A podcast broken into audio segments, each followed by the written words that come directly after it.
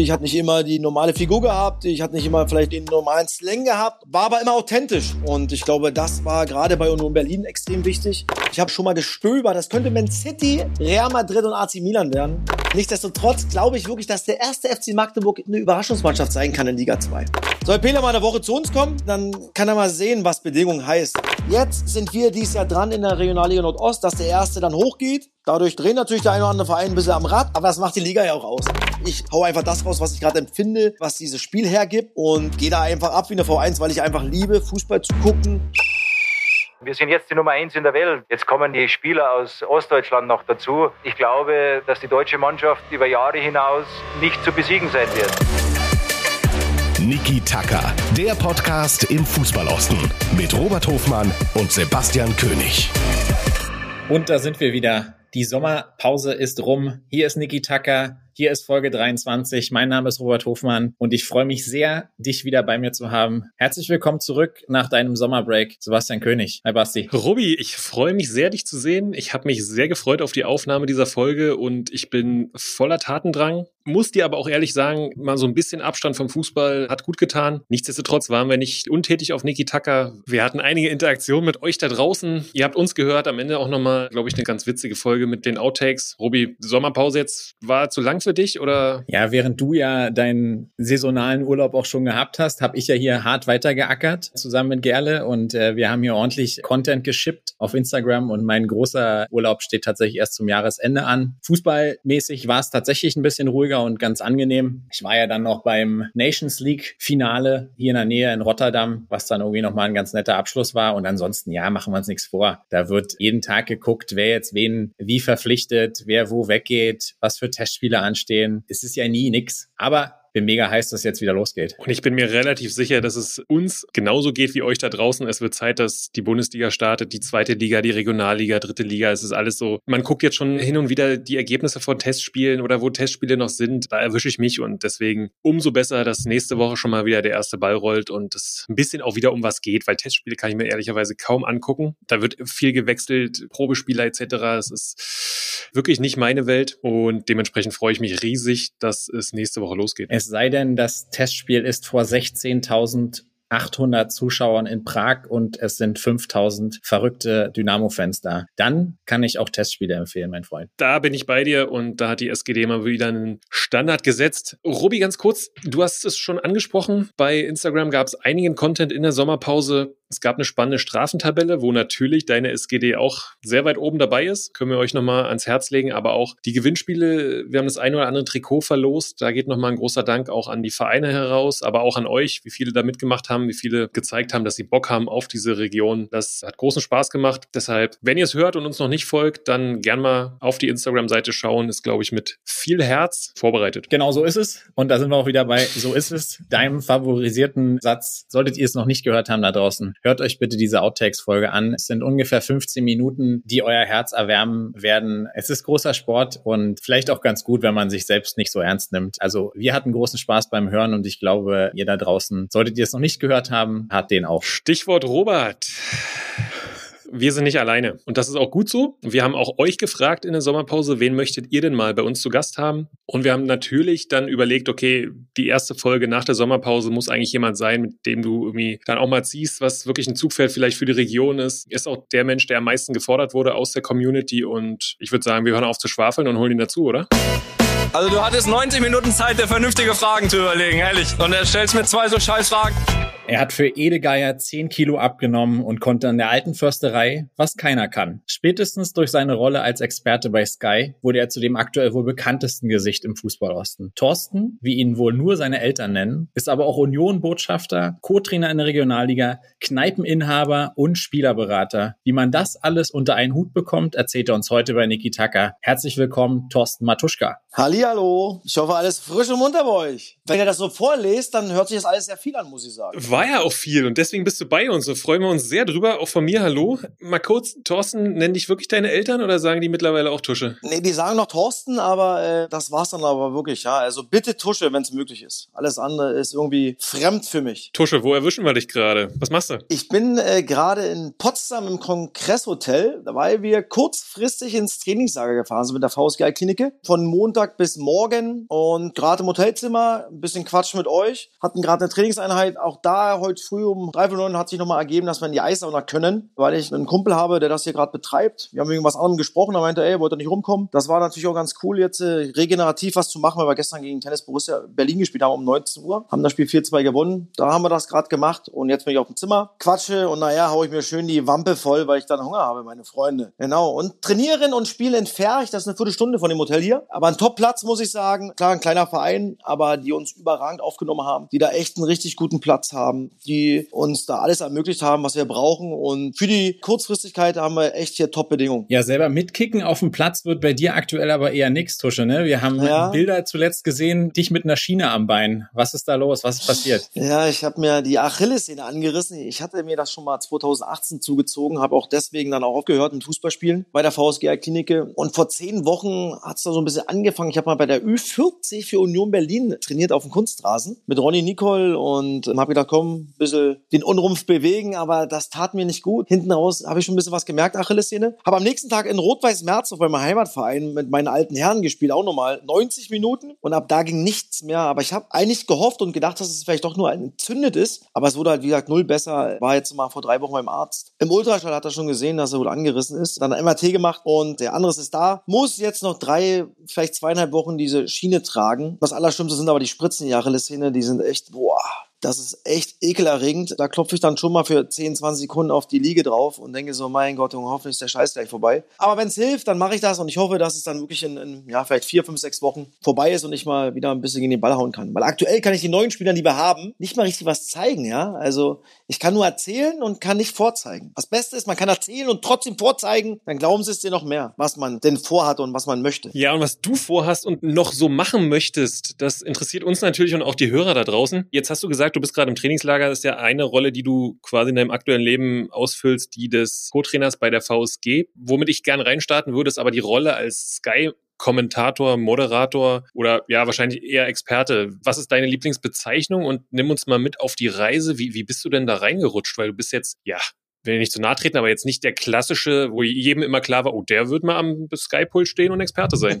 Das habe ich mir so auch nicht erträumen lassen oder mir jemals Gedanken darüber gemacht. Wie ich bezeichnet werde, ist mir eigentlich egal. Ich glaube, dass Sky gerne möchte, Sky-Experte. Dann soll das so sein. Und reingerutscht bin ich, ja, 2019 hat mich Stefan Deckert, der immer noch mein jetziger Zweitliga-Chef ist, mich mal angerufen. Dann saß ich auf der Terrasse, gefragt, ey Tusche, na, wie geht's dir? Kannst du dir mal vorstellen, bei uns mal einen Freitag im Studio mal eine Zweitliga-Sendung als Experte zu machen und zu begleiten? Da habe ich gesagt, klar, Logo, cool. Ist ja klar, wenn man irgendwie ein bisschen von der Bildfläche verschwunden ist, dann versucht man natürlich trotzdem irgendwie links und rechts ja nochmal ein paar Dinge aufzubauen, falls das eine oder andere nicht klappt. Und bin dann nach München gefahren, nach Unterföhring, habe dann diese Sendung gemacht und habe dann drei Wochen später nochmal einen Anruf bekommen von ihm und hat gesagt, ey Tusche, wir fanden das echt alle ganz cool, wie du dich dort bewegt hast, wie du gesprochen hast und äh, kannst dir das vorstellen, in der nächsten Saison mit Roberto Hilbert zusammen freitags erstmal 14-tägig, also mal abwechselnd Roberto Hilbert und ich, das zu machen. Ich du, na klar, hört sich geil an, habe ich Bock drauf, haben dann einen Vertrag unterschrieben, habe das dann das erste Jahr 14-tägig gemacht und nach der Saison haben sie mich gefragt, ob ich es dann auch noch als Co-Kommentator mit begleiten möchte, weil sie es gut fanden, wie ich es dann halt 14-tägig gemacht habe. Und habe ich gesagt, na klar, Logo, also wenn ihr denkt, dass es gut ist, ich habe natürlich auch vorab gesagt, ich bin natürlich so, wie ich bin, ich trage mein Herz auf der Zunge, musste mich ab und zu mal sicherlich zusammenreißen bei gewissen Dingen, die ich schon im Kopf hatte und hier vorne an meiner Zunge hatte, zum Glück dann aber nicht ausgesprochen habe, weil ich dann den Leuten bei Sky und meinem Chef vor allem gefragt habe, ich hatte das auf der Zunge, hätte ich das sagen können, ich dachte, oh, heutzutage ist es ja leider so, wenn man mal einen Spruch macht oder mal ein bisschen was anderes sagt, dann stürzen sich viele Leute drauf und das ist unsere Gesellschaft geworden, dann, ja, jetzt hat er vielleicht mal was gesagt, was eigentlich nicht reinpasst, ja, obwohl viele andere vielleicht auch das so denken. Ja, aber das habe ich ganz gut hinbekommen. Aber ansonsten glaube ich, bin ich ja sehr, sehr authentisch und führe das so aus, wie ich bin. Und ich glaube, dass das die Leute, mit denen ich dort arbeite, aber auch gut finden. Ja, und vor allem nicht niemanden in die Pfanne haue, ja, weil ich A, selber Spieler war. Ich weiß, wie es ist als Spieler. Jetzt aber auch schon seit ein paar Jahren als Co-Trainer, wie man gewisse Dinge dann sieht und, und was es halt im Fußball ist, so viel auch Glück, ja, kleine Nuancen, eine Schiedsrichterentscheidung, was alles dazugehört, ob man vielleicht eine gute Saison spielt oder eine scheiß Saison spielt. Und ich begegne da jedem auf Augenhöhe und habe dann immer mehr Verständnis und versuche dem Fan am Fernseher zu erklären, ey, das sind halt auch nur Menschen. Ja, ich habe schon das öfter gesagt, die rübsen und furzen wie wir alle und die haben mal einen guten Tag und mal einen schlechten Tag. Das macht niemand mit Absicht und so marschiere ich durch Sky durch und habe jetzt noch zwei Jahre Vertrag bei Sky bis 2025. Dann laufen die Rechte aus. Keine Ahnung, ob Sky sie weiterhin bekommt oder nicht. Ich glaube, die, die werden ausgeschrieben und äh, wird dann verhandelt. Ich hoffe, dass Sky sie natürlich noch weiter bekommt und ich dann immer noch weitermachen darf, weil mir das extrem viel Spaß macht. Ja, also ich habe da echt Bock drauf, über Fußball zu reden und gewisse Dinge einzuschätzen. Und ich glaube, dass ich auch gewisse Dinge auch relativ schnell erkenne, weil man halt selber Fußballer war. Ja, und das ganze Konstrukt, glaube ich, passt ganz cool. Und wie gesagt, das Aller, Allerwichtigste ist in allem, was man machen darf, wenn es dann noch Spaß macht, ich glaube, dann hat jeder einen Mehrwert davon. Ja, ich kann dir auch aus Fansicht sagen oder auch als Zuschauersicht, dass man sowas mit Ecken und Kanten mal eine ehrliche Meinung und sowas, glaube ich, auch mehr schätzt als jetzt wirklich sowas schematisches, weichgespültes. Aber ähm, zweite Liga geht ja auch wirklich echt ganz zeitnah wieder los und startet direkt mit einem Kracher ein. Nächste Woche Freitag geht's wieder los mit dem HSV gegen Schalke. Samstagabend dann auch eine ganz interessante, wie brisante Partie mit Düsseldorf gegen Hertha. Wie sieht denn deine Vorbereitung aus? Also sagst du jetzt, klar, ich, ne, ich muss up to date bleiben, ich höre links und rechts, was passiert bei den Vereinen oder wie sieht deine ganz konkrete Vorbereitung auf so ein Spiel aus oder auf so einen Spieltag vielmehr? Ja, also jetzt darf ich nur den Freitag machen, weil ich Samstag bei einer Hochzeit bin. Das Spiel Düsseldorf gegen Hertha macht Sören Gonter zusammen mit Stefan Hempel. Also ich habe natürlich dann den Oberkracher mit HSV Schalke, ja. Also mehr geht einfach nicht, ja. Also wenn Clever ich gelegt, die Hochzeit.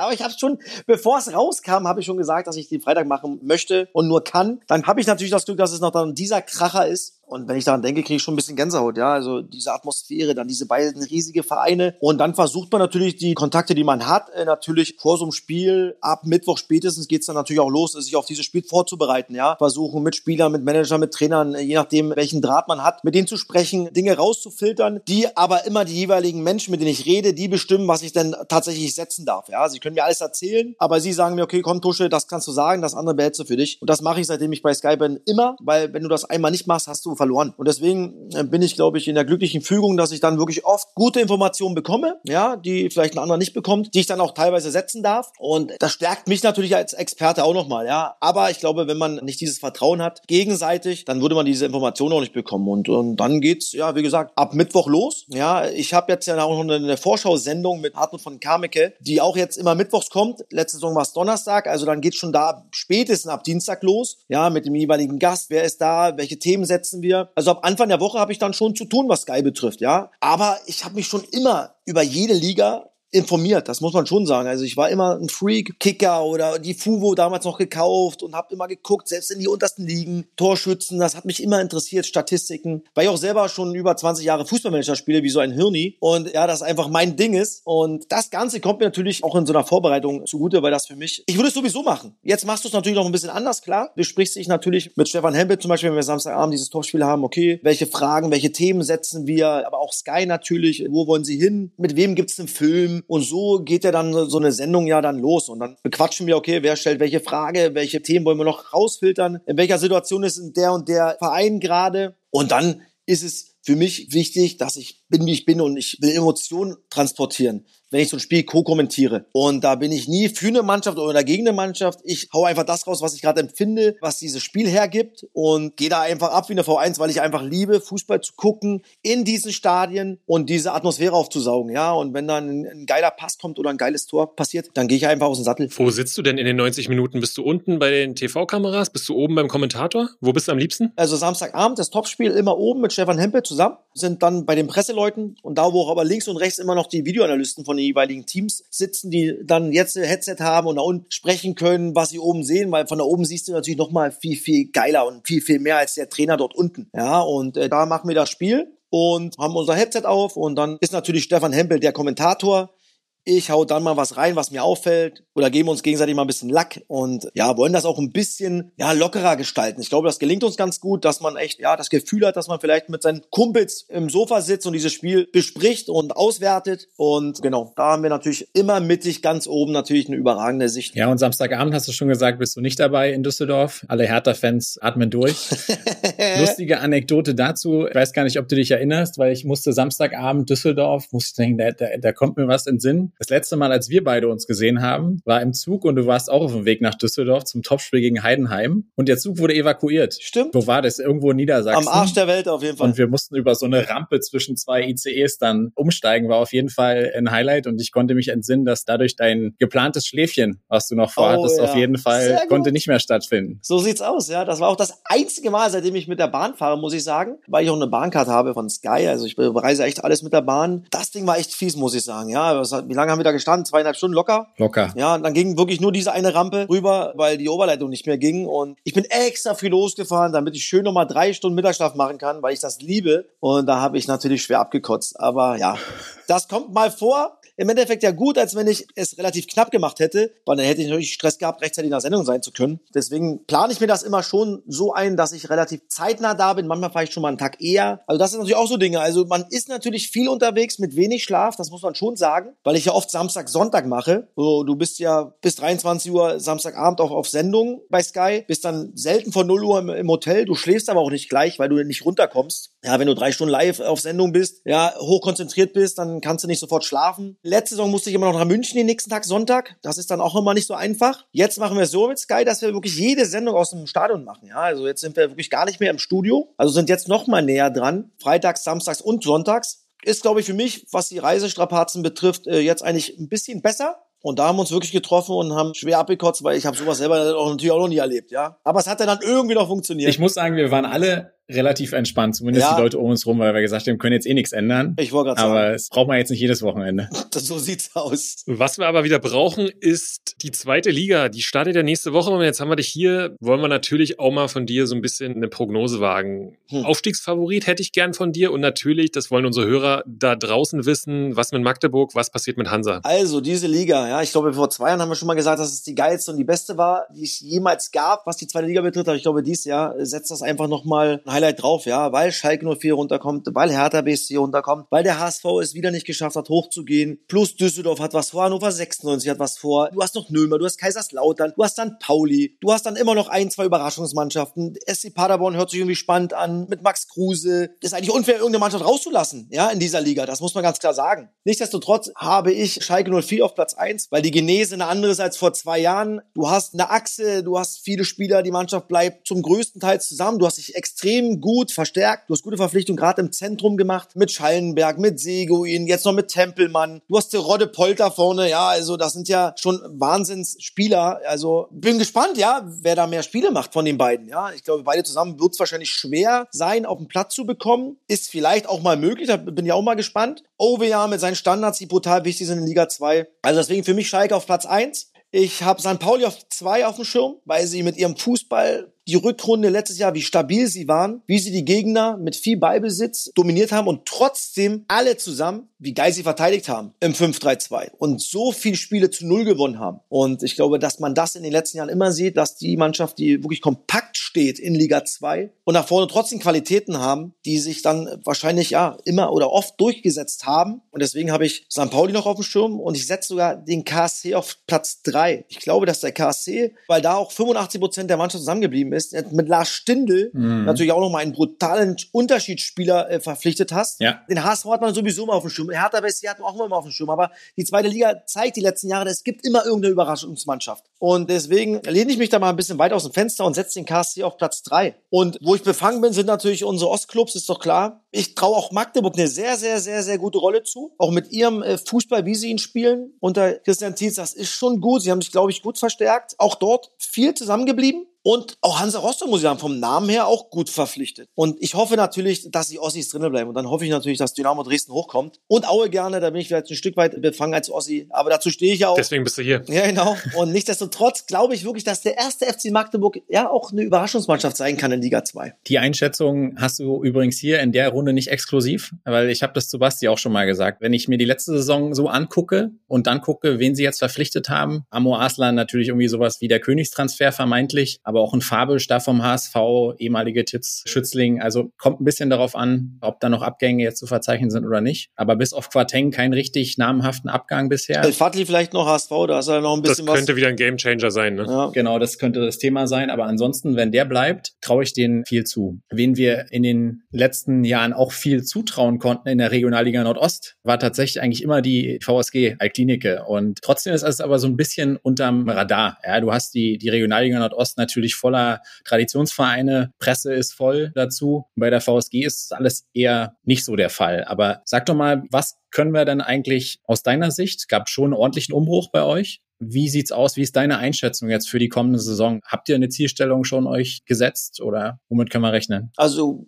zum ersten Thema, dass wir natürlich gefühlt unterm Radar laufen, ist auch klar, wir haben natürlich auch ja wenig Tradition, ja, im Gegensatz zu den Mannschaften, die dort in dieser Liga sind. Das ist ja ganz klar. Aber das macht für uns als Trainerteam mit Carsten Heine und Dan Twazig und mir äh, genau den Charme aus, ja, dass wir trotzdem versuchen, das Maximum rauszuholen, sie zu ärgern. Und so gehen wir in jede Saison rein. Du hast es schon angesprochen, wir haben äh, einen Riesenumbruch. Wir hatten aber auch letztes Jahr, glaube ich, auch 16 Neuverpflichtungen, die von uns natürlich dann auch so gewollt waren. Dieses Jahr war die Situation eine andere. Ja, äh, wir wussten drei oder drei oder vier Tage vor dem letzten Spiel ging Erfurt nicht richtig, ob es überhaupt weitergeht. Dann gab es das Go, waren aber natürlich unseren Spielern gegenüber natürlich brutal offen und haben gesagt, hey Männer, die Situation ist so, wir können euch nicht sagen, wie und wann es weitergeht. Und jeder, der ein Angebot hat, und sich verändern möchte oder nicht lange warten möchte, was ja auch legitim ist, kann und soll sich und darf sich natürlich umhorchen. Und dann war es klar, dass es weitergeht. Dann haben wir natürlich vorab schon mal natürlich mitbekommen, wer wo schon hingegangen ist. Wir hätten sicherlich auch, auch drei, vier Spieler, mit denen hätten wir gerne sicherlich weitergemacht, aber die haben sich dann halt schon anderweitig entschieden. Und dann hatten wir nach dem letzten Spieltag eigentlich zwei Spieler unter Vertrag. Das war Jonas Dürkner und Teutscher Chigachi, ja. Mehr war es dann tatsächlich nicht. Und ähm, geblieben sind dann noch aus dem alten Kader Lino Carsten, Sandex ist noch geblieben und Philipp Türpitz. Ja, also das ist das, was übrig geblieben ist. Stand jetzt, heute haben wir 16 Spieler unter Vertrag, Feldspieler, zwei Torhüter, also 18 und die erste Trainingswoche konnte man dann auch nur mit Probespielern äh, bestreiten. Das ist natürlich nicht das, was du dir wünschst als Trainerteam. Ja, du willst natürlich vorab deine Leistungstest haben. Du willst vorab zumindest 90 Prozent der Mannschaft haben, dass du ab Tag eins weißt, okay, welchen Stand haben die Jungs? Wo können wir reingehen? Welche Reize können wir setzen? Das war in dieser äh, Saison Vorbereitung ganz, ganz anders, ja. Aber wir sind da relativ schmerzfrei äh, als Trainerteam. Wir sind da relativ locker. Wir gehen mit den Dingen um, wie sie sind, versuchen immer das Beste draus zu machen. Wir haben dann relativ schnell viele Spieler verpflichten können und versuchen zumindest noch zwei Startelf-Spieler zu bekommen. Und dann gucken wir mal, was noch so für die Breite dort ist, was wir noch verpflichten können, weil nur mit 18 Feldspielern wird es halt schwierig. Das ist auch klar. Aber wir setzen uns immer ein Ziel, dass wir immer das Maximum rausholen wollen. Ja, und ich muss sagen, dass wir in den letzten Jahren, gerade unter Carsten Heine, eine richtig, richtig gute Rolle in dieser Liga gespielt haben. Mit einem richtig coolen Fußball, Letztes Jahr sicherlich ein bisschen anders Fußball gespielt. Eine Phase, die trotzdem brutal erfolgreich war mit sieben Spielen, die wir zu null gewonnen haben. Aber das ist eigentlich nicht der Fußball, den wir spielen lassen wollen, ja. Aber wir mussten uns überlegen, dass wir halt zu viele Gegentore bekommen haben, ja. Wir waren offensiv brutal, aber defensiv halt zu anfällig. Und deswegen haben wir dann nochmal umgestellt, 3-4-3 mit Ball, 5-3-2 gegen den Ball und haben das natürlich dann in dieser Phase unfassbar brutal gemacht. Das muss man ganz klar sagen. Auch ein Quäntchen Glück, was du dir natürlich dann mit den ersten drei, vier Siegen auch ein bisschen erspielst. Dann waren wir richtig dran. Und dann wir aber auch eine Phase, wo wir sechs Spiele nicht gewonnen haben. Und genau das ist das, glaube ich, was diese Liga dann noch auszeichnet, auch gerade nächstes Jahr, dass die Breite, die ist brutal. Ja, also du hast, glaube ich, da sechs, sieben Mannschaften, vielleicht sogar acht oder neun, die auf einem Level sind. Und wir freuen uns extrem auf diese Liga mit vielen coolen Spielen, mit vielen Fans. Wir leider nicht, weil wir halt dann noch im Jahn-Sportpark spielen müssen, ja. Weil die Jungs haben sich einfach verdient, eigentlich vor mehr Zuschauern spielen zu dürfen. Das muss man ganz klar sagen. In den letzten Jahren davor auch. Aber es ist, wie es ist. Also mit Zuschauern können wir Spieler nicht locken, das muss man auch ganz klar sagen, ja. Aber wir werden es probieren, irgendwann mal vielleicht auch nach Altklinike reinzukommen. Baumschulenweg war ja auch schon mal eine Idee. Es war auch schon ein Fördermittel, die bewilligt worden sind. Aber ja, durch Corona hat sich alles ein bisschen verschoben, ein bisschen was verändert. Und wir gehen mit den ganzen Dingen um. Und jeder Spieler, den wir verpflichten wollen, mit dem treffen wir uns im Baumschulenweg, dass sie wissen, okay, das ist das, was wir haben. Das ist das, was wir bieten können. Kannst du dich damit identifizieren oder nicht? Und wenn er das kann, dann haben wir Bock dazu. Und dann roppen wir das Ding und versuchen da, ja, das einfach das Maximum rauszuholen. Ja, Tusche, ich glaube, Carsten Heine ist nach Miro Jagatic dienstälteste Trainer in der Regionalliga Nordost, ist ein Top-Trainer. Ich habe ihn auch schon mal kennengelernt und glaube, dass er für die VSG wie die Faust aufs Auge passt. Wie sieht denn deine Rolle aus? Also wie ist die Rolle des Thorsten Matuschka? Du bist oftmals bei Spielen vielleicht nicht dabei. Was kannst du den Jungs auch in der Trainingswoche mitgeben? Also Carsten Heine ist natürlich ganz klar der Chef. Dan Twarzig und ich sind die Co-Trainer. Wir haben aber alle unsere Meinung, die wir auch kundtun, weil es wichtig ist, nicht nur Carsten Heine immer nach dem Mund zu reden, sondern auch mal andere Meinungen zuzulassen und, zu äußern. Und da sind wir extrem vertraut als Trainerteam und Dan Twarzig ist ganz, ganz wichtig für uns äh, als Verein, weil genau was du gerade gesagt hast, Sebastian, ich halt selten da bin. Aber ich habe das vor zwei Jahren ganz klar angesprochen und besprochen mit dem Verein, dass Sky dann am Wochenende für mich Priorität hat. VSG Klinik und vor allen Dingen Carsten Heine kann entscheiden, wer das machen möchte. Ich bin gerne weiter dabei, aber am Wochenende bin ich halt fast nie verfügbar. So, Carsten hat gesagt, auf jeden Fall will er, dass ich dabei bin. Unter der Woche bin ich, laufe ich ganz normal mit, bin dann einer von zwei Co-Trainern, teilen uns dann natürlich die Trainingszeiten auf. Ich mache viel Passen, viel Abschlussübung, Standardsituationen. Carsten und Dan machen dann Taktik und Mannschaftstaktik, weil sie natürlich dann am Wochenende auch da sind. Ja, also wir probieren natürlich oft freitags zu spielen, dass ich dann halt dabei sein kann, aber ist natürlich nicht immer möglich. Aber das haben wir letztes Jahr ganz gut hingekriegt, das Jahr davor auch. Und das wird sich jetzt in diesem Jahr und in den nächsten zwei Jahren ja auch nicht ändern. Ja, aber wir kommen damit ganz gut klar. Die Spieler wissen das, das sage ich auch immer an, äh, dass sie sich nicht wundern, dass ich dann mal ab und zu mal unter der Woche, wenn es mal einen Termin gibt, dann vielleicht mal eine Einheit nicht da bin, dass sie nicht denken, okay, der Tusch hat keinen Bock und der macht irgendwas anderes, dass sie schon wissen, dass ich dann halt auch dort Verpflichtungen habe und so oft wie möglich, wenn es dann irgendwie geht, ich bei den Spielen am Wochenende dabei bin. Du hast schon gesagt, ihr seht euch so ein bisschen ja als Underdog. Ihr habt auch ein sehr sportliches Startprogramm, ja, mit Lok, BFC und Luckenwalde. Also das ist schon mal nicht ohne. Und du hast ja gesagt, die Liga Monster ausgeglichen. Wen siehst du denn ganz vorne? Fragen wir dich wieder nach einer Prognose. Jetzt bist du natürlich auch da wieder ein bisschen befangen, aber ja, wenn wir dich schon hier haben. Nee, damit habe ich ja kein Problem. Ich glaube, dass man Energie Cottbus immer nennen muss. Das ist ganz klar. Das ist auch der Anspruch. Das muss auch der Anspruch sein von Energie Cottbus. Ich glaube, Kreiswald hat sich ganz gut verstärkt. Aber auch Lok Leipzig ist eine interessante Mannschaft, weil die auch, glaube ich, zu 85 Prozent zusammengeblieben sind. Da nochmal ein bisschen was verändert haben. Nicht zu viel, weil ich glaube, dass schon wichtig ist, dass man eine Achse hat, ja, Automatismen hat, dass das immer noch mal ein paar Punkte bringen kann, wenn man nicht komplett neu zusammengewürfelt ist, ja, dass man Führungsspieler hat, die die Liga kennen, die wissen, äh, okay, wenn es mal nicht gut läuft, dass sie trotzdem da sind. Zwickau, Wundertüte, ich glaube, die werden am Ende trotzdem eine, gute Mannschaft haben, so wie, glaube ich, auch der Chemnitzer FC. Der BFC Dynamo hat natürlich auch ausgesprochen, dass es das ihr Ziel ist. Daran werden sie sich dann auch messen lassen müssen. Und wir finden das geil, dass du bei Lok Leipzig anfängst, Freitagabend, dann BFC Dynamo zu Hause hast. Da haben wir Bock drauf. Irgendwann musst du sowieso gegen die spielen. Was gibt's denn Cooleres, als Freitagabend bei Lok Leipzig ein Fußballspiel austragen zu dürfen? Und ich glaube, Lok Leipzig weiß nicht so richtig, was sie bei uns erwartet, ja, weil wir natürlich brutale Veränderungen haben. Das muss man auch ganz klar sagen. Ja, und da fahren wir hin mit breiter Brust und versuchen auch da wieder das Maximum rauszuholen. Und die Jungs, die da vielleicht noch nicht gespielt haben, sollen das einfach genießen, weil das eine coole Atmosphäre ist, ein guter Start ist und dann hast du den BFC zu Hause. Das ist sowieso mal was Spezielles, weil wir ja da in den Kreisen als Union 2 gelten und da schon eine große Rivalität äh, entstanden ist und wir die letzten Spiele nicht so gut ausgesehen haben, das muss man auch ganz klar sagen. Aber das wollen wir natürlich versuchen, auch in diesem Spiel natürlich dann wieder zu ändern. Und in Luckenwalde ist es nie einfach zu bestehen, ja, das muss man auch ganz klar sagen. Aber da hast du drei Spiele, wo du weißt schon mal erstmal, wo du stehst Plus Pokal spielen wir gegen Lichtenberg 47, erste Runde. Puh, ist auch nicht ohne. Also, wir alle müssen gleich online sein und dann wissen wir schon mal alle, wo wir stehen nach diesen vier Spielen. Ja, und ihr habt ja, glaube ich, auch relativ wenig Druck. Das ist ja auch immer so ein Vorteil bei euch. Ne? Wenn du jetzt mal drei Spiele verlierst, dann geht er trotzdem immer weiter. Ja, also sicherlich, Logo, klar. Aber trotzdem wollen natürlich die Jungs, die das Geld bezahlen, natürlich trotzdem immer das Maximum haben. Ja, das ist ja auch ganz klar. Also. Aber medial ist es natürlich nicht das, was du gerade ansprichst, Sebastian. Dann natürlich andere Vereine natürlich mehr Druck. Ja, da gibt's jedes Mal eine Tageszeitung und was ist da los oder zwei und Interviews und hier. Da haben unsere Jungs, glaube ich, schon nochmal eine gewisse Ruhe. Wer sicherlich den höchsten Druck hat dieses Jahr, das ist dein Ex-Verein. Du hast ihn schon angesprochen. Energie Cottbus. Warst du überrascht, dass sie die Aufstiegsspiele verloren haben? Mm, ich konnte es halt vorher nicht einschätzen, weil ich die Regionalliga Bayern null einschätzen konnte. Ich habe es natürlich gehofft, dass es Energie Cottbus schafft, das ist ganz klar. Ja, also ich bin in Cottbus geboren, das ist mein Heimatverein.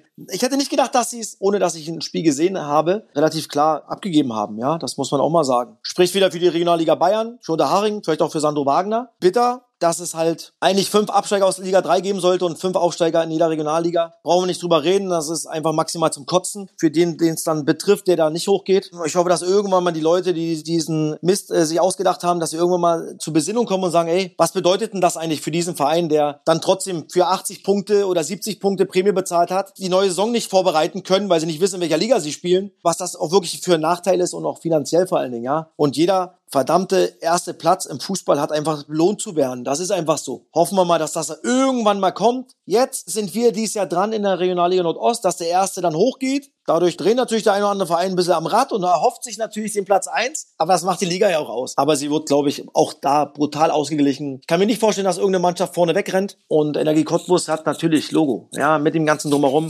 Sebastian, das kennst du natürlich noch mit am besten. Was sie dort für Bedingungen haben, muss man sie immer auf Platz eins setzen. Das ist einfach nur mal Fakt. Und auch sie haben sich, glaube ich, gerade defensiv sehr, sehr, sehr, sehr gut verstärkt. Du hast mit Hottmann und Wehling erstmal äh, Spieler verloren, die natürlich schon eine gewisse Qualität hatten. Aber auch da kann ja noch was passieren. Die haben noch sechs Wochen das Transferfenster auf. Hottmann hat, glaube ich, bis jetzt noch nichts Neues. Vielleicht unterschreibt er ja doch nochmal. Und Energie Cottbus kann natürlich dann auch nochmal mit dem Stadion, mit dem Drumherum, auch mit den Fans, auch natürlich nochmal gut haushalten. Und da kriegst du natürlich schon nochmal ein andere Spieler, die sagen, ey, da habe ich Bock drauf, jedes Wochenende vor sechs, sieben, acht oder neuntausend Zuschauern zu spielen. Und deswegen finde ich manchmal Pele manchmal ein bisschen weniger rumheulen auf gut Deutsch, ja, mit Bedingungen und dies, das. Also soll Pele mal eine Woche zu uns kommen, bei uns mal mitmachen und dann kann er mal sehen, was Bedingungen heißt, ja. Und Pele ist ein cooler Typ, ist ein guter Trainer, aber da könnte man ein bisschen weniger auf die Tränendrüse drücken und einfach mal äh, das annehmen, weil das ist schon geil, was Energie Cottbus da hat und er vor allen Dingen hat, ja. Und deswegen muss er mit dem Druck, den er hat, immer umgehen und jeder wird wahrscheinlich Energie Cottbus immer auf Platz eins sehen. Ja, die Frage ist halt so ein bisschen jetzt leider Gottes schon wieder die äh, Mannschaft aus dem Nordosten, die Reli nicht für sich entscheiden können und der WFC hat echt eine ganze Weile noch mit diesem Päckchen zu tun gehabt. Ne? Und ich glaube, in Cottbus wird entscheidend sein, ist da jetzt eine jetzt erst recht Mentalität oder ist da irgendwie das noch in den Köpfen drin, wie du es ja auch manchmal bei Mannschaften hast, die eben nicht aufsteigen ja. oder abgestiegen sind, dass du es noch eine Weile mit dir rumschleppst. Ich glaube, das muss Pele auch ausnutzen, ja, und diese Mentalität reinbringen. Jetzt erst recht, Männer. Klar, wir waren Erster, wir haben es nicht geschafft, aber jetzt äh, ziehen wir das Ding genauso durch wie letztes Jahr und wenn Erster und dann sind wir direkt oben. Das musst du versuchen reinzukriegen. Und dann wissen wir alle, was in Cottbus für eine Euphorie entstehen kann, ja, wenn es gut läuft. Und das muss einfach ein Faustpfand sein. Gerade zu Hause, aber auch auswärts mit dem Fans im Rücken und mit der Infrastruktur, das alles zusammen, ja, plus den Kader, plus den Trainer, also das ist schon, sind schon sehr, sehr gute Voraussetzungen, aber natürlich keine Garantie. Es wäre dann auch zu einfach im Fußball, wenn das alles immer das Entscheidende wäre. Vermutlich steigen sie erst auf, wenn sie mal gegen Alklinike gewonnen haben, ne?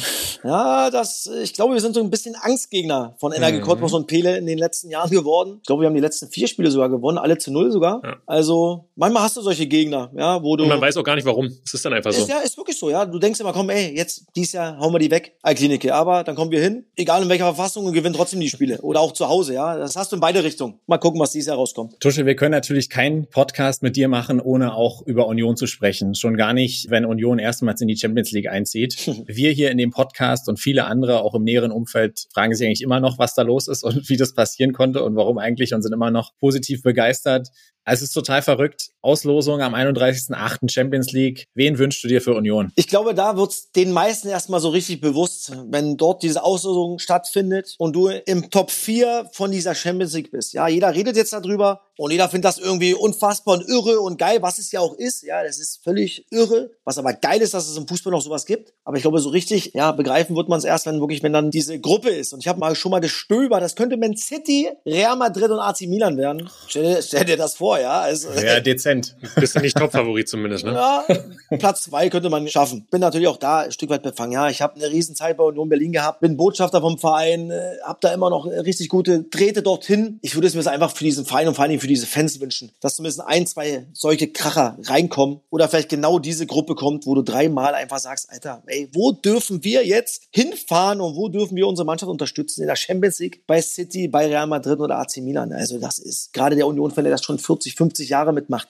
der schon diesen Verein gerettet hat mit vielen Aktionen, Bluten für Union, der Stadionneubau, diese Aktie, das sind alles Dinge, das alles dürfen und hoffentlich dürfen die Fans genau diese Spiele miterleben. Und die Champions League an sich ist einfach krank, das ist einfach irre. Dienstag oder Mittwoch diese Hymne zu hören und Union Berlin dort zu unterstützen. Ich glaube auch, dass Dirk natürlich die Entscheidung alte Försterei oder Olympiastadion, das war, boah, Ich glaube, der hat ein paar Tage nicht geschlafen und Nächte. Aber du wirst es nie richtig machen. Wie hättest du entschieden? Ich glaube, dass es richtig ist, ja, weil du jetzt gewachsen bist. Jetzt kannst du es wirklich jedem ermöglichen, diese Spiele, auch wenn es nicht in deinem Stadion ist. Du hast über 50.000 Mitglieder. Jetzt hat jeder das Recht und die Chance, mal so ein Spiel, diese Spiele mitzuerleben. Auch wenn es das Olympiastadion ist. Und ganz ehrlich, guckt man sicherlich auch aufs Geld. Das muss man auch mal ganz klar sagen, ja. Dass, wenn du diese Krache hast, dann ist es dreimal ausverkauft. Klar, wenn du jetzt Feyenoord Rotterdam hast, äh, Roter Stern Belgrad, was auch passieren kann, dann hast du es vielleicht nicht und dann sagt jeder, haha, dann hättest du auch. Ich glaube, die Hütte wird auf jeden Fall voll. Ich glaube, egal wer kommt. Aber du weißt es halt vorher nicht. Und deswegen finde ich es gut, dass man einfach jedem die Chance gibt, dorthin zu kommen und das einfach mitzuerleben. Und das soll man dann auch genießen. Und ich bin mir sicher,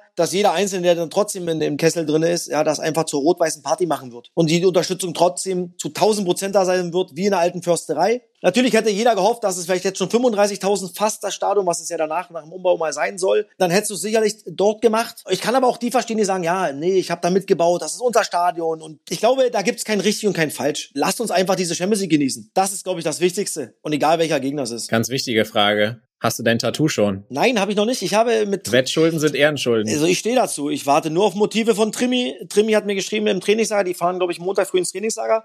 Da kriege ich dann meine Motive, meine Entwürfe und dann muss ich mir eins aussuchen und muss noch eine Stelle an meinem schwammigen Körper finden, wo ich dieses wunderschöne Tattoo verzieren darf, oder er ja vor allen Dingen. Und ich weiß natürlich auch, dass Union dabei sein wird, dass Sky dabei sein wird. Also am Oberkörper wird es nicht sein, das kann ich nämlich niemandem antun. Also muss irgendwo am Bein oder sowas, dass ich noch das Einzige, was ich noch einigermaßen zeigen kann. Ich werde aber mit meiner Tochter, wenn die Motive da sind, immer ein paar Abbauschbilder machen und auf meinen Körper packen, um mal zu gucken, okay, komm, wo sieht's einigermaßen bei mir aus, weil ich bin ja, was das betrifft, unbefleckt und habe da eine große Schnauze gehabt, habe ja nicht damit gerechnet, dass sie schaffen, aber wenn ich sowas mache, stehe ich natürlich 1000 Prozent dazu. Und Trimi kann die Nadel rausholen und kann sich verewigen. Und dann gucke ich mal, was er da Schönes hinbastelt. Irgendwas natürlich mit der Champions League und mit Union Berlin. Das ist klar. Das haben wir vorher ausgemacht. Und dann bin ich immer gespannt, wie kreativ der junge Bursche ist. Nimm uns mal noch mit auf die Reise, wo du die Auswärtsspiele gucken wirst. Vermutlich in deiner eigenen Kneipe. Wie kam es denn zu der Idee? Durch meine beiden Partner, ja. Die haben mich gefragt,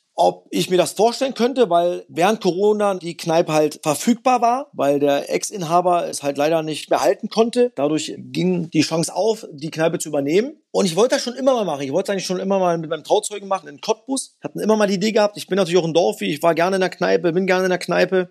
Und die Lage jetzt vom äh, Tusches Kick and Rush äh, 17 ist natürlich sensationell. Das muss man ganz klar sagen. Also wir haben uns getroffen, haben gesagt, komm, wir machen das. Mein Partner, Thomas Seemann, hat das auf dem Zettel. Ja, diesen Korken mit der 17 drinne. Tusches Kick and Rush. Äh, wirklich innerhalb von fünf Minuten auf dem Zettel gemalt. Dann ist unser Logo entstanden und dann haben wir gesagt, komm, wir machen das. Und haben dann in acht Wochen den Laden umgebaut. Mit vielen, vielen Helfern, die echt Vollgas gegeben haben, die freiwillig mitgeholfen haben. Das ist natürlich sensationell und da haben wir, glaube ich, was echt was richtig Cooles entstehen lassen. Ja, dass man was Uriges hat, was wir eigentlich alle sind, alle drei Partner, also auch Melli äh, Lehmann, Thomas Lehmann und ich zusammen. Wir sind urige Typen und ja, haben da schon den ein oder anderen geilen Abend oder Tag verbracht, muss ich sagen. Und Champions League, gerade die Auslosung werden wir sicherlich, ja, so ein Champions League Brunch veranstalten, so einen schönen Frühshoppen und uns dann um 13 Uhr, wenn wir noch den Fernseher sehen können, wenn wir um 10 anfangen, uns die Champions League Lose reinziehen. Und ja, so ist das entstanden. Und ich hoffe, dass der zweite Auswärtsspieltag in der Champions League,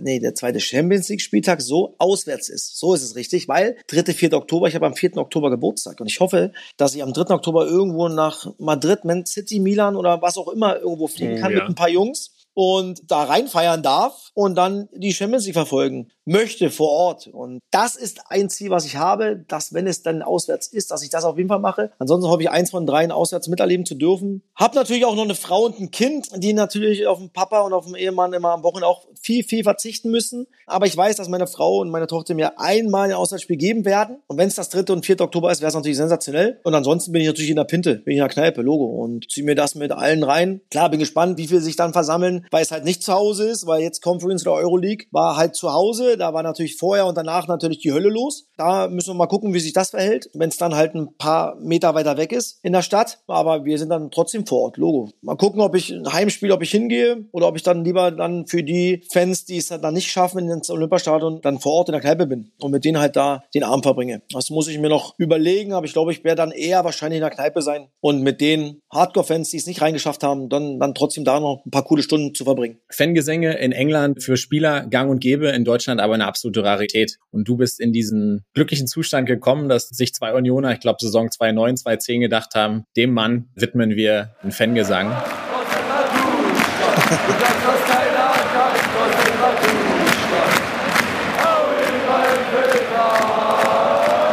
5. Februar 2011 Derby wir kennen die Stories alle mit einem Freistoß, der nicht mal gut war. Ja. Aber sag doch mal, was macht es mit einem, wenn du da stehst am Freistoßpunkt und äh, plötzlich singt ein ganzes Stadion deinen Namen, dein Lied? Wenn ich dran denke, kriege ich natürlich Gänsehaut, das ist der Logo. Das sind Gefühle, das kann man echt schwer beschreiben, das muss man ganz klar sagen. Ich finde es jetzt noch krasser, dass es jetzt sogar im letzten Spiel gegen Werder Bremen bei einem Freistoß sogar auch wieder angestimmt worden ist. Ja, so viele Jahre, ich bin jetzt auch schon neun Jahre nicht mehr beim Verein. Ja, das muss man auch mal ganz klar sagen. Und dass die Fans das einen trotzdem noch widmen, ja, und einen nicht vergessen.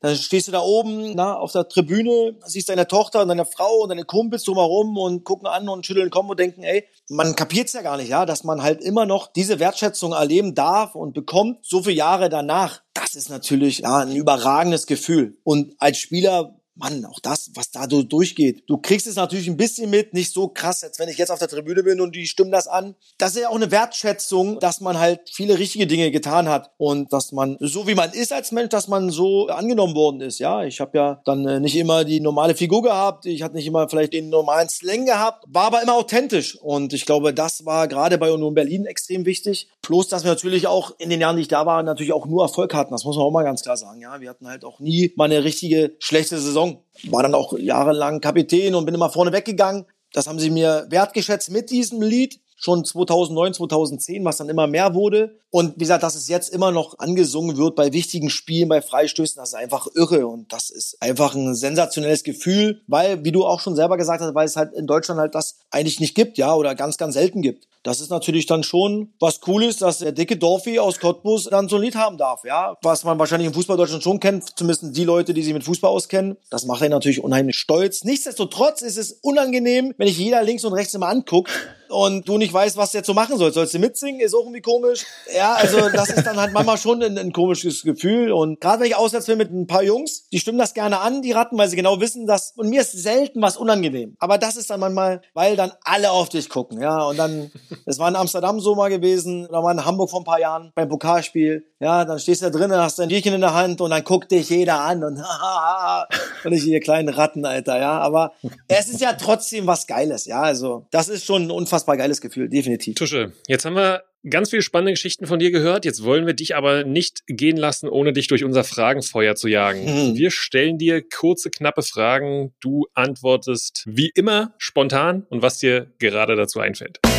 Ah, darum sind solche Spiele ganz gut auch mal, dass du wieder mit beiden Boden der Tatsache bist. Wer war der beste Mitspieler oder dein bester Mitspieler aller Zeiten?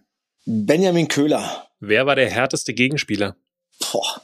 Ich war ja nie in Zweikämpfen, weil ich mich immer so gut bewegt habe, dass ich immer, bevor der kam, ich den Ball schon abgespielt habe. Oh, das ist echt schwer. Ich kann dir das echt nicht sagen, muss ich sagen. Das ist echt eine Frage, die ich nicht beantworten kann. Hat dich mal einer richtig umgeraucht? Ja, ich muss sagen, Mike Franz hatte ich einmal einen ekligen Zweikampf im Derby. So Schulter an Schulter, da hatte ich auch ein bisschen Schulterauer danach. Also dann lassen wir Mike Franz gelten. Fällt mir gerade ein. Da freut er sich. Der war, der, der war eklig, der Iron Hund. Mike. Ja. Aber gekriegt hat er mich trotzdem nicht. Außer da das eine Mal. Was war das beste Spiel deiner Karriere? Ich glaube, das zweite oder dann das dritte Derby oder sogar das vierte Derby nach dem zweiten Abschied von Hertha BSC, wo wir 2-2 gespielt haben, nach 2-0 Führung, muss ich sagen, da habe ich echt ein richtig, richtig gutes Spiel gemacht. Also das fand ich von mir persönlich schon mit am besten. Im Olympiastadion, das, wo ihr 2-0 geführt Im habt? Olympiastadion, genau. Mhm. Das war schon gut von mir, muss ich sagen.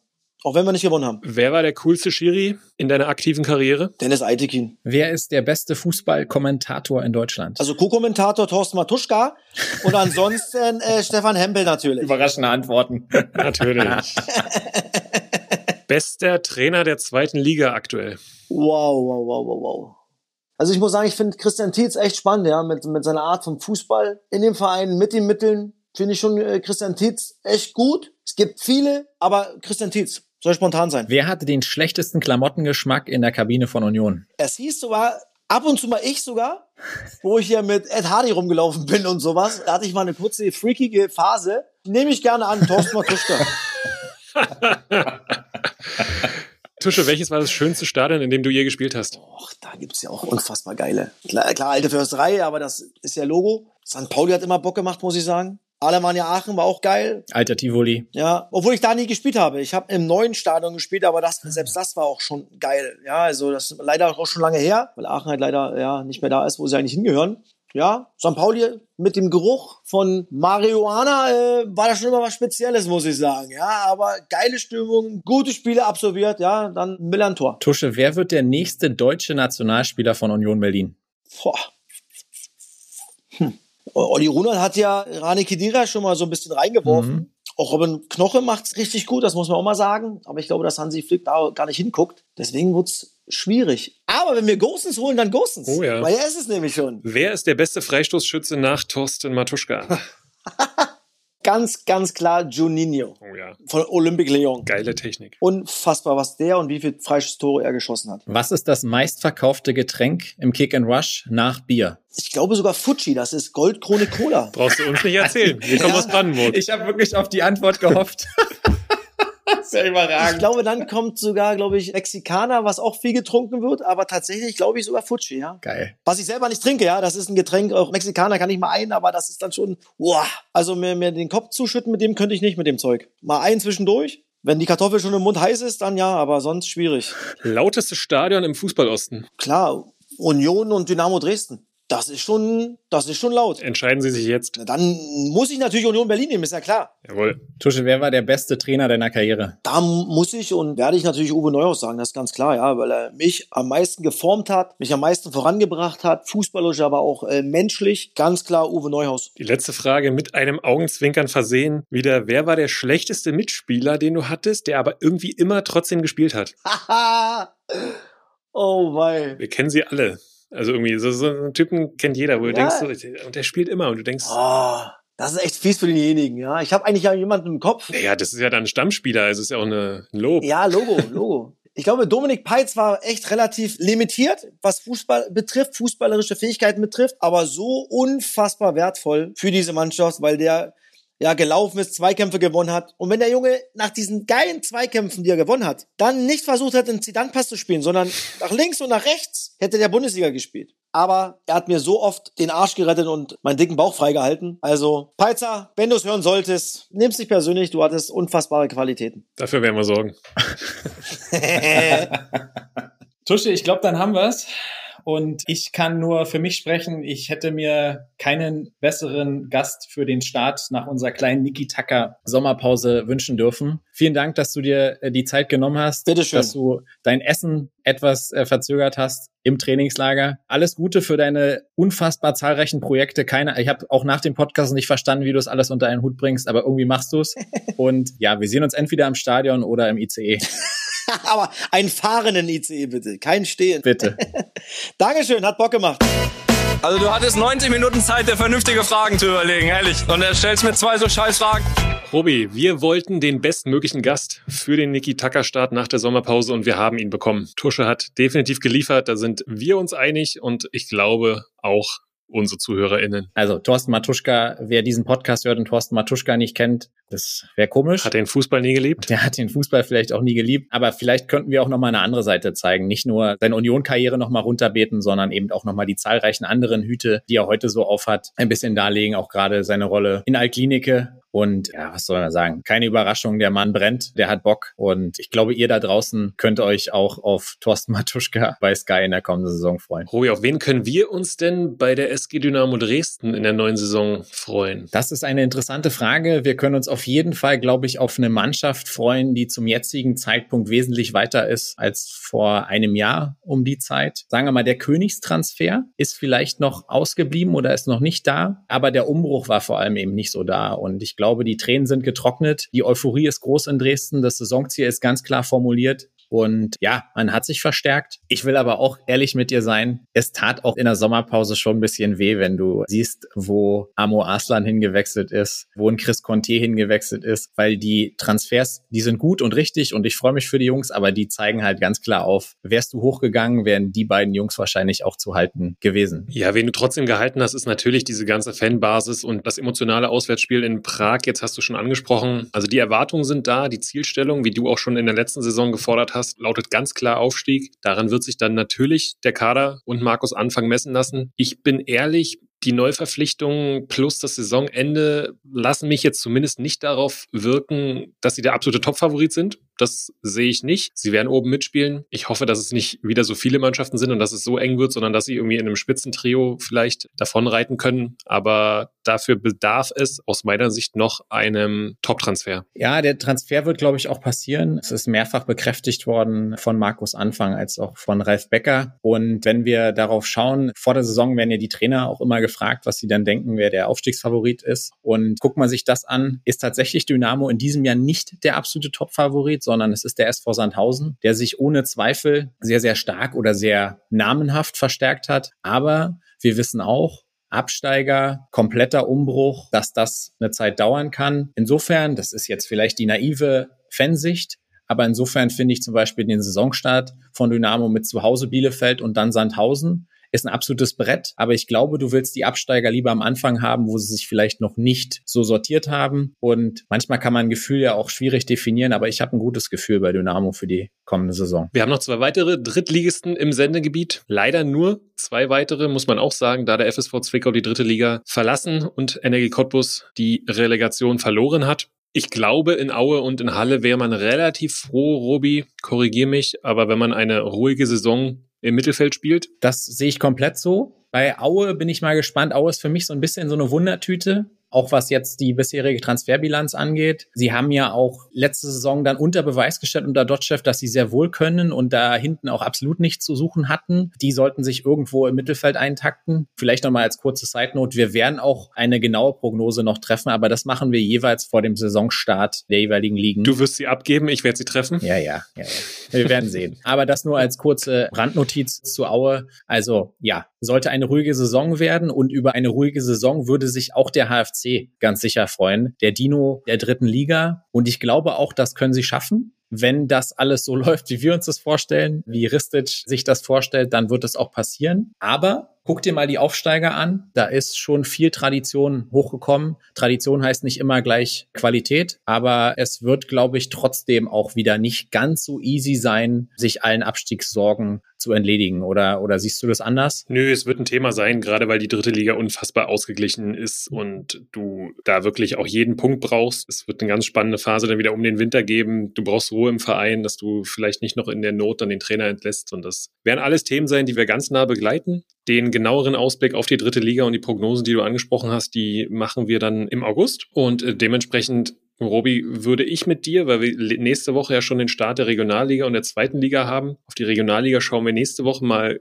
ein bisschen genauer, auch mit unseren tabellarischen Tipps. Wie siehst du unsere Zweitligisten? Wir hatten kurz vorhin mit Tusche schon drüber gesprochen. Der erste FC Magdeburg startet in Wiesbaden. Hansa startet gegen Nürnberg. Transferaktivitäten von Christian Walter, der von Dynamo gekommen ist, sind völlig in Ordnung, oder? Finde ich komplett gut bisher. Ich glaube, er hat einen guten Einstand gehabt in Rostock. Sowas wird natürlich auch immer personifiziert. Ja, so wie bei Union alle von Runert sprechen, obwohl er das natürlich nicht alleine macht, wissen wir ja insbesondere aus Rostock mit dem lieben Kevin Meinert, der ja auch zu Gast war, dass das auch etwas ist, was ein Teamaufwand ist. Aber ja, lange Rede, kurzer Sinn. Hansa hat sich meines Erachtens gut verstärkt, aber hat in der Defensive jetzt noch eine Baustelle. Also Van Drongelen hätte ich lange spekuliert, dass der in Rostock bleibt. Also, dass er von Union dann fest zu Hansa wechselt, was jetzt nicht der Fall ist. Du hast Hüsing zurückgeholt, der sich jetzt schwer verletzt hat oder schwerer verletzt hat. Hast da echt jetzt eine Baustelle. Und was die Neuner da vorne angeht, da ist es natürlich auch so ein bisschen die Frage, was kann man jetzt von jemandem erwarten mit Güler, der aus der Regionalliga West kommt? Ist vorne auf der Neuen die Qualität da? Verhug hat man gesagt, sortiert man aus? Das ist so ein bisschen die Frage, die ich bei Hansa aktuell sehe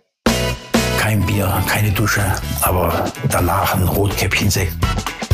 Ja, was war sonst noch so? Unsere beliebte Kategorie, wo wir mehr oder minder auf Themen eingehen, die sich rund um den Fußball ranken. Manchmal gehen wir auch ein bisschen raus aus dem Fußballosten. Dinge, die wir gehört haben, die uns aufgefallen sind. Mal sind es kuriose Sachen, mal sind es lustige Sachen oder Dinge, wo wir meinen, die wollen wir euch nicht vorenthalten. Eine Sache, die sehr präsent war in den letzten Wochen, auch über die Sommerpause hinweg, da sprechen wir auch nächste Woche noch mal ein bisschen detaillierter dazu, waren aber durchaus Finanzprobleme in der Regionalliga Nordost. Das war bei Chemnitz so, es war beim BRK so und ganz besonders auch beim Absteiger, beim FSV Zwickau. Und der FSV Zwickau ist den Finanzproblemen mit einer Aktion begegnet, die aus der Fanszene herausgesteuert wurde. Unter dem Motto Fußball gehört den Fans hat man zum Crowdfunding aufgerufen und das ist in den letzten Tagen wirklich wild durch die Fanszenen und sozialen Medien gegangen. Man hat inzwischen, stand heute, glaube ich, 200.000 Euro schon eingesammelt. Sehr, sehr spannender Weg, den ich interessant finde und das werden wir weiter verfolgen und werden auch kommende Woche Freitag, wenn es um die Regionalliga geht, nochmal detaillierter zu sprechen. Ja, was ich noch gefunden habe, war der Nachwuchsfördertopf der dritten Liga wurde bestätigt und die Auszahlungen werden jetzt in, glaube im September dann erfolgen an die Vereine. Was hat es damit auf sich? Wir packen euch die Übersicht auch gerne in die Show.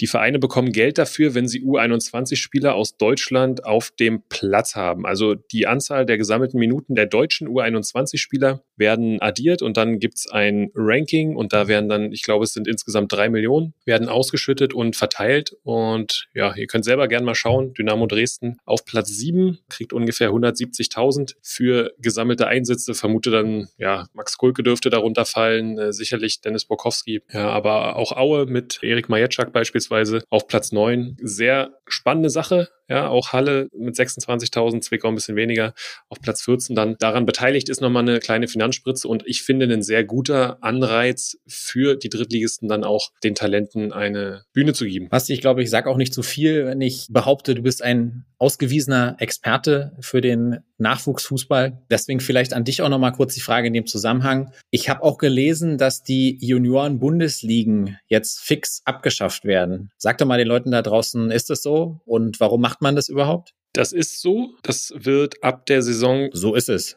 24, 25 so sein. Warum macht man das, Robi? Ich glaube, dass dieser Standard Junioren-Bundesliga für die Spieler immer auch ein, ein, gewisser Ballast war. Die dachten, die haben Junioren-Bundesliga gespielt, jetzt werden sie mindestens dann zweite oder dritte Liga spielen. Warum soll ich dann nochmal in die Regionalliga gehen? Das ist natürlich nur ein, ein ganz kleiner Aspekt. Es geht darum, den Druck aus dem Abstiegskampf rauszunehmen, den Druck von den Trainern wegzunehmen, sodass es eine LZ-Liga geben wird. Das heißt, alle Leistungszentren, 57 in Deutschland gibt es an der Zahl, spielen dann untereinander in einer Nachwuchsliga. Du kannst nicht mehr absteigen und dementsprechend wird hoffentlich der Fußball und die Arbeit der Trainer dann nicht aufs Wochenende ausgerichtet sein, sondern auf die Entwicklung der Spieler. Und der Ansatz ist aus meiner Sicht genau der richtige. Wie es dann aussehen wird in der Praxis, muss man Erfahrung sammeln. Aber aus meiner Sicht ist das ein essentieller Schritt, denn wenn man sich so den Fußball dann auch in den A- und B-Junioren-Bundesligen zuletzt angeschaut hat, dann hatte das relativ wenig mit Ausbildung zu tun. Nachvollziehbar, wie ich finde. Und ich bin sehr gespannt, wie sich das Ganze auswirkt, weil wir sind uns, glaube ich, auch einig, dass wenn du solche einschneidenden Veränderungen triffst, dann dauert es natürlich eine Weile, bis das auch greift. Ja, bis du dann sagst, hey, okay, jetzt sehen wir wirklich eine veränderte Entwicklung im Nachwuchs. Und äh, vom Nachwuchsfußball